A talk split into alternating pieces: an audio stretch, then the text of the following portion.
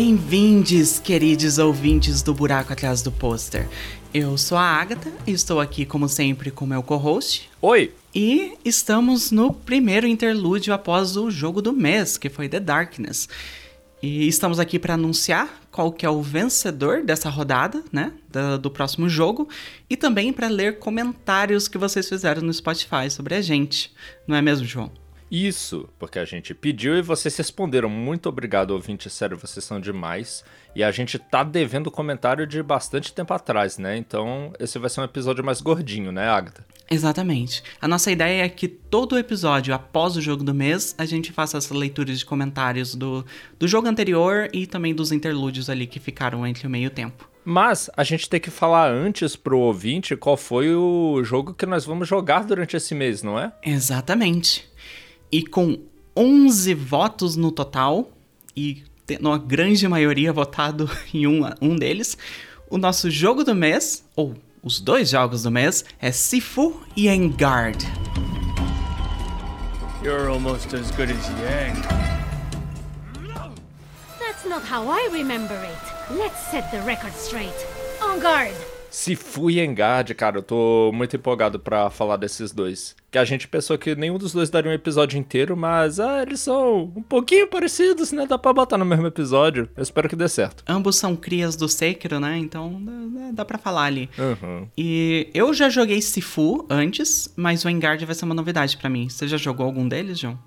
Eu já joguei os dois, Agatha. Eu botei eles na lista exatamente porque eu achava todos eles muito interessantes nas diferentes coisas que eles estão fazendo, nos diferentes escopos que eles dão e nos caminhos novos que eles levam à mecânica de parry, sabe? Aham. Cada um tem essa mecânica, mas eles usam de maneiras bastante distintas e por isso se tornam experiências bastante diferentes. Exato, eu tô muito animada pra jogar aqui.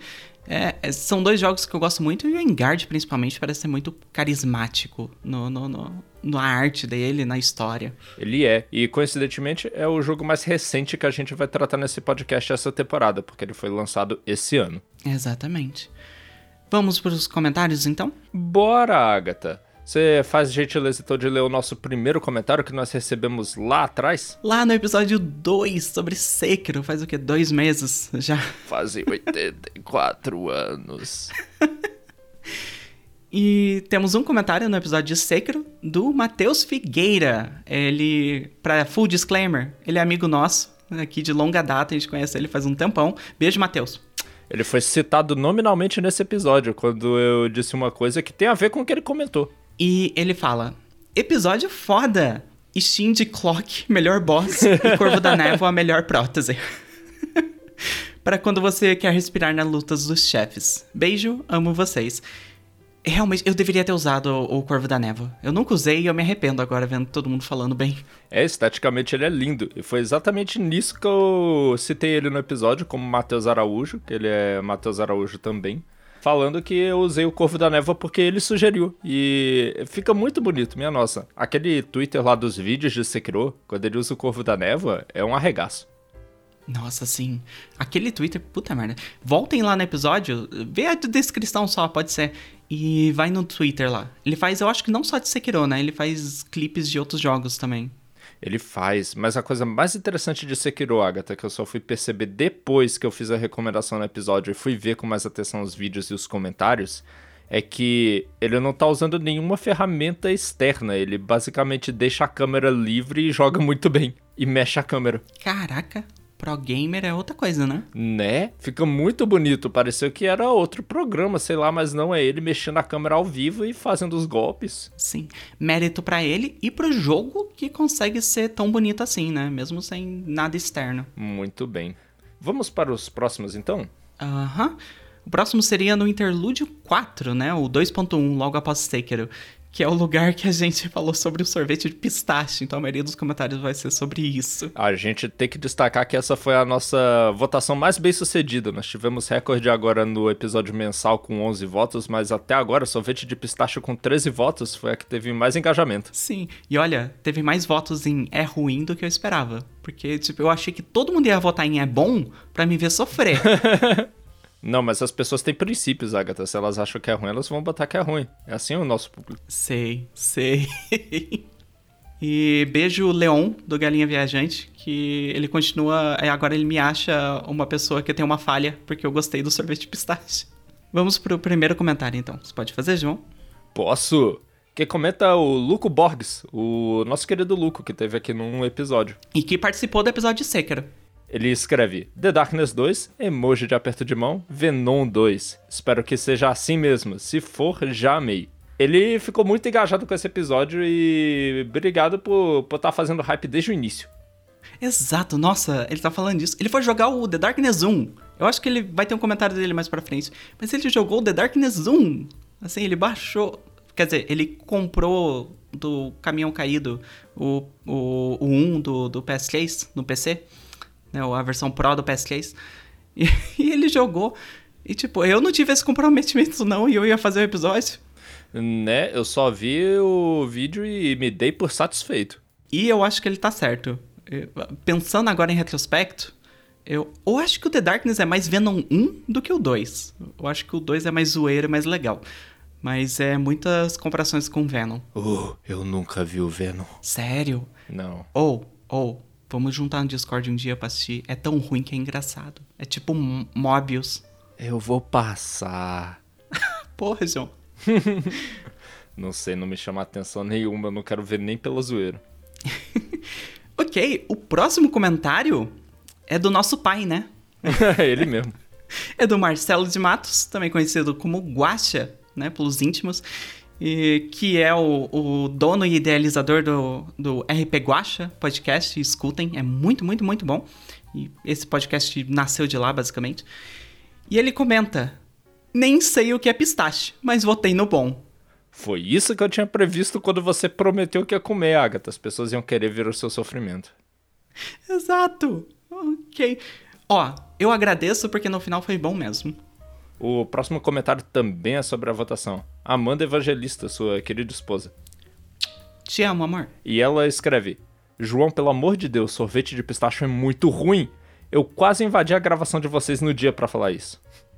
Ela tava ouvindo mesmo no Discord, agora que eu lembrei. É verdade, ela tava no dia desse interlúdio, ela tava ouvindo. É verdade. Agradeça meu Discord por ter travado, ela encerra. Então, ela deixou a opinião dela bem clara e sabemos quem é a responsável por um dos votos no ruim. Exato. Ela e o Leon do Galinha Viajante mão datas ali, me julgando por ter, por ter gostado do sorvete. E o último comentário que temos nesse interlúdio é. Não nesse interlúdio, mas no interlúdio que a gente tá lendo. É do Luiz Edevaldo Correia. Ele fala: sorvete de pistache é bom sim. Emoji de carinha feliz. Procure uma Borelli. Experimente qualquer um que vai, que vai pistache. Eu acho que eu vi na internet o pessoal recomendando essa marca. Mas eu não encontrei nos mercados que eu fui. Eu procurei saber onde no Google Maps, eu pensei que era uma loja, mas se for uma marca, agora eu tenho que ir atrás. Eu não tinha pensado nisso, Agatha. Pois é, é uma marca. E tipo assim, eu eu acho que eu sei o mercado que teria, mas ele é meio longe, é um mercado meio caro. Daí eu fiquei com preguiça. Eu pedi Ah. do, do lugar no iFood que eu achei que tinha o sorvete. Agora que eu sei que é marca, eu vou atrás. Eu vou comer e falo impressões no próximo interlúdio. Você vai comer, vai gravar um vídeo e postar no Twitter, João? Mas eu gosto. Aí não tem tanta graça, né? Não, não tem nenhuma, verdade. Então o próximo comentário ocorreu lá no Interlúdio 5, quando a gente tava falando que jogou durante a semana antes de jogar The Darkness 2, não era? Isso, exatamente. Que a gente falou sobre Fallen Order, Lies of P e e você falou sobre Sonic. É verdade. Ah, é. Não, eu falei sobre um vídeo ensaísta do YouTube fazendo vídeos quilométricos sobre Sonic. É diferente. Eu, te- eu não botei pra assistir ainda. Eu tenho que botar pra assistir. Eu não, eu não sei se você tem, mas se, se tiver curiosidade. João, eu sou lixeira de vídeo essay. Eu vou assistir. Então, João, qual que é o comentário que a gente tem? O Caio Lourenço perguntou: Quais são os jogos favoritos de vocês? Podiam comentar em um próximo interlúdio. De fato, a gente podia. É. Mas não vamos, próximo. Não, que sacanagem, tadinho. Não, mentira. A pergunta é boa, mas para não nos alongar muito, bora só falar do favorito? Do favorito, não é top 3. Não. Um. Droga. Fala o seu um. Agora, pressão. Ai, Jesus, ai, Jesus, tá. Ah, eu vou ter que ir com o coração, dane-se. É. Mass Effect, e se tiver que escolher um dos três da trilogia, eu escolho o terceiro. O terceiro, beleza. Por quê? O terceiro. Por causa que, assim, todo mundo. É conhecido já, geral, geral que o final dele é ruim. Aham. E realmente é, eu não vou tirar mérito disso. Mas todo o resto, antes daqueles, sei lá, duas horas finais, é maravilhoso. Ele pega todos os aspectos bons que era do primeiro, de construir mundos e intrigas políticas, e coloca os personagens que a gente gosta do dois, sabe? E cria um jogo incrível até as duas horas finais. Mas o, o que vale é a jornada, não o destino. Exatamente. E o meu, então, eu vou falar, é o Metal Gear Solid 3 do PlayStation 2, o Snake Eater ainda. Olha só. Porque eu acho que foi um momento marcante pra mim na, na minha vida com, com o joguinho eletrônico, Aham. que eu disse, meu Deus, isso aqui é sério, eu posso levar joguinho a sério. E olhando com os olhos de hoje, eu vejo que era aquela história do Kojima que é meio boba, né? Talvez não seja grande coisa, mas meu Deus, aquele jogo era impressionante em todos os aspectos dele. O técnico era uma primazia pro PlayStation 2. O tanto de coisa que ele conseguia fazer, o tanto de sistema que ele conseguiu integrar e de maneira elegante, de maneira muito legal, sabe? Aham. Eu simplesmente ficava fascinado por aquele jogo. Eu passei, assim, muito tempo pensando só nele. Eu lembro que a revista Dicas e Truques PlayStation contou com um review de seis páginas dele. Caraca. E eu ficava relendo o review, porque as considerações do pessoal eram muito boas.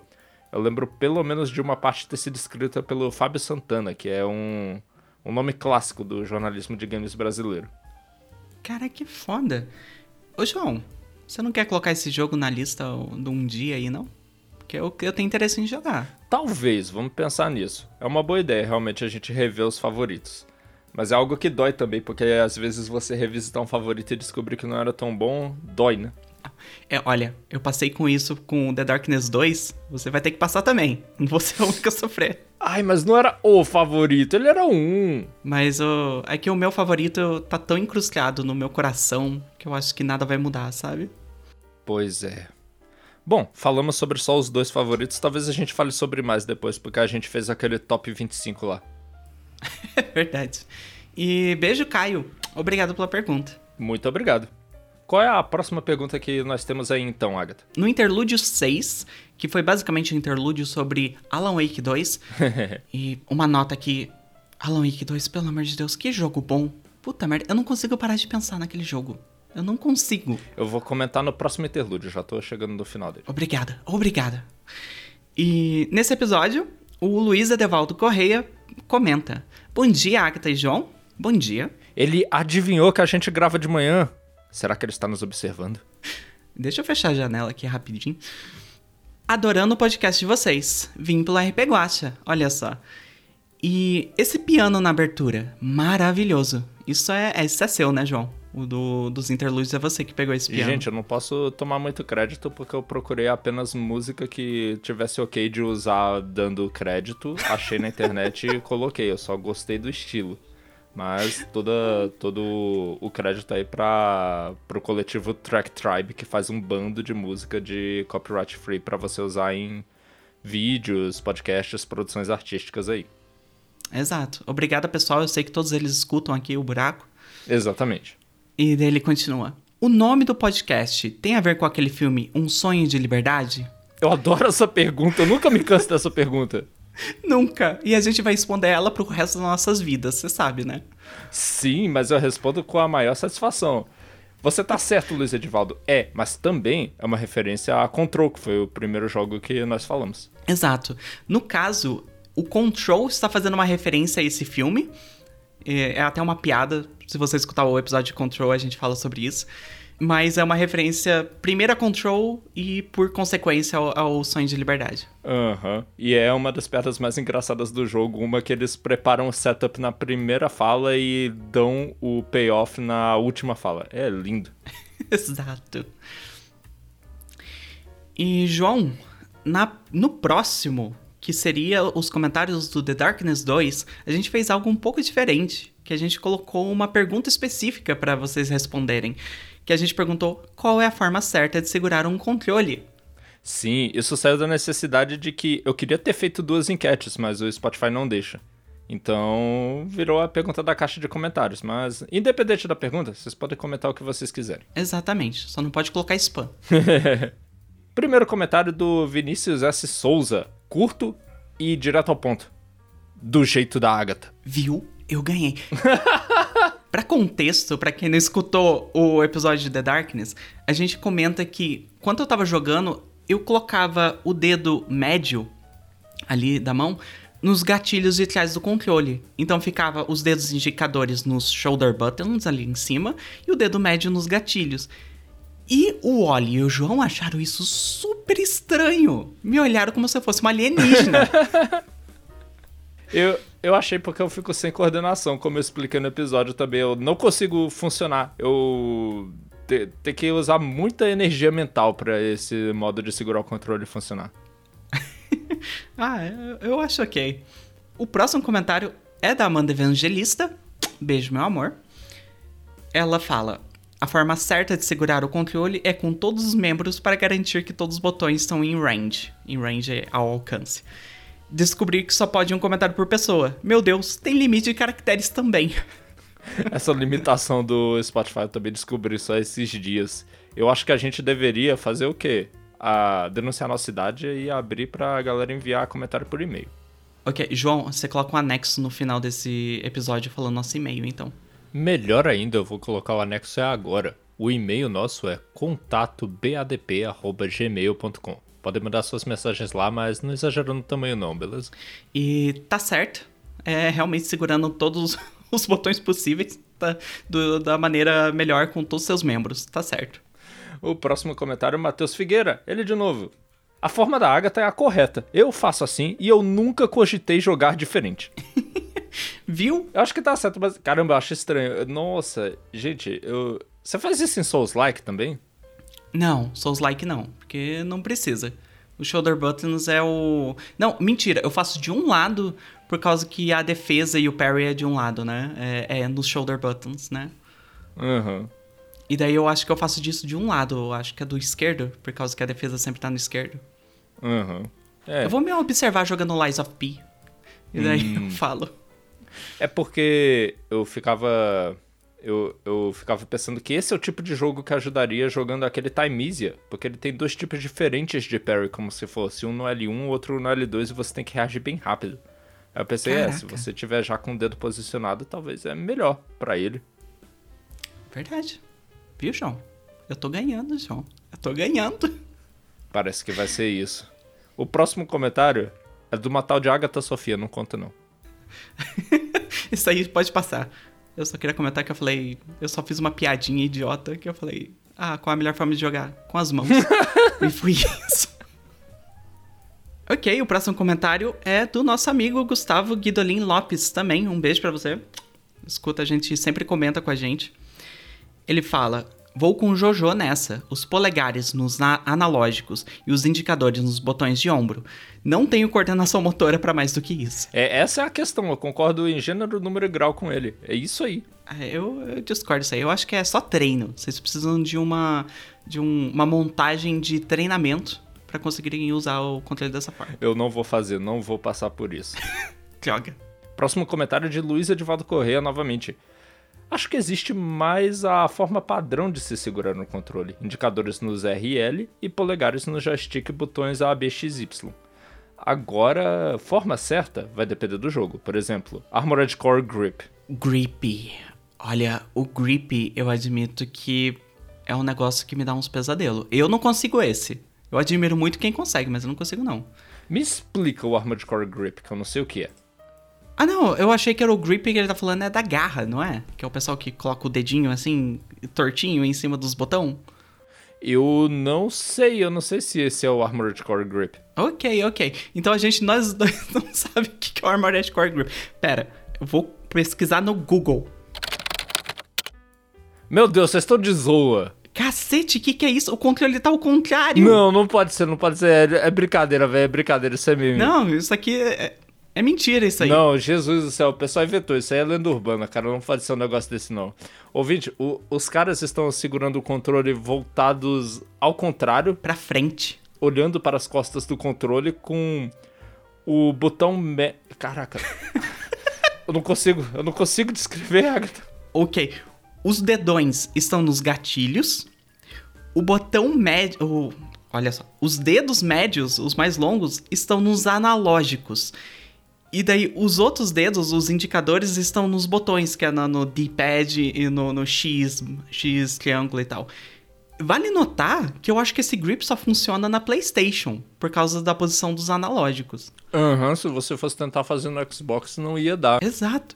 Que loucura! Eu nunca vi isso na minha vida. Caramba, nas fotos que eu tô vendo, a galera tá botando aqui o anelar também nos analógicos pra ficar dois dedos pros botões de face. Não, isso aqui, isso aqui, João, é reptilianos Isso é meme. jogando essa Isso é porra. meme. Isso é meme, só pode. Não tem como. O duro é que vai ter gente mandando foto pra gente jogando assim, tenho certeza. Ai. Ufa, ufa. Eu já encontrei aqui descrições na internet falando que é um meme da comunidade japonesa de Armored Core. Olha, é, mesmo falando isso, eu não sei não se não existe uma pessoa fazendo isso aí é, no mundo, tenho certeza. Nossa, não, isso é muito errado. Imagina só você empurrando o analógico pra um lado, o boneco indo pro outro. Não, pelo nossa, amor de Deus. meu Deus, nossa. uh. Não, e o negócio da câmera e do movimento inverte, né? Por causa não é mais a Uhum. esquerda e direita, é o contrário. Ai, meu Deus. Obrigado pelos pesadelos, Luiz Edivaldo Correia. E o último comentário que temos para o dia, agora, é do Luco Borges. Ele comentou: Com três braços, como o grande saudoso Nintendo 64 nos ensinou. eu acho que eu tenho admiração pelo design do controle do Nintendo 64 porque eu não tive um. Mas eu achava, ah, que interessante, você pode segurar de um jeito para um jogo, de outro jeito para outro e de um terceiro ainda para outro, sabe? Nossa, é, Ele dava várias oportunidades diferentes de você segurar o controle. ouvintes, é, procurem no Google o controle do Nintendo 64, mas basicamente ele é um M gigante, onde a, o meio ali dele, né, a, a- as três montanhazinhas, a do meio, tem um analógico. Então, é- realmente, eu não consigo imaginar como alguém usaria aquilo sem três braços. Ah, é que você não usa.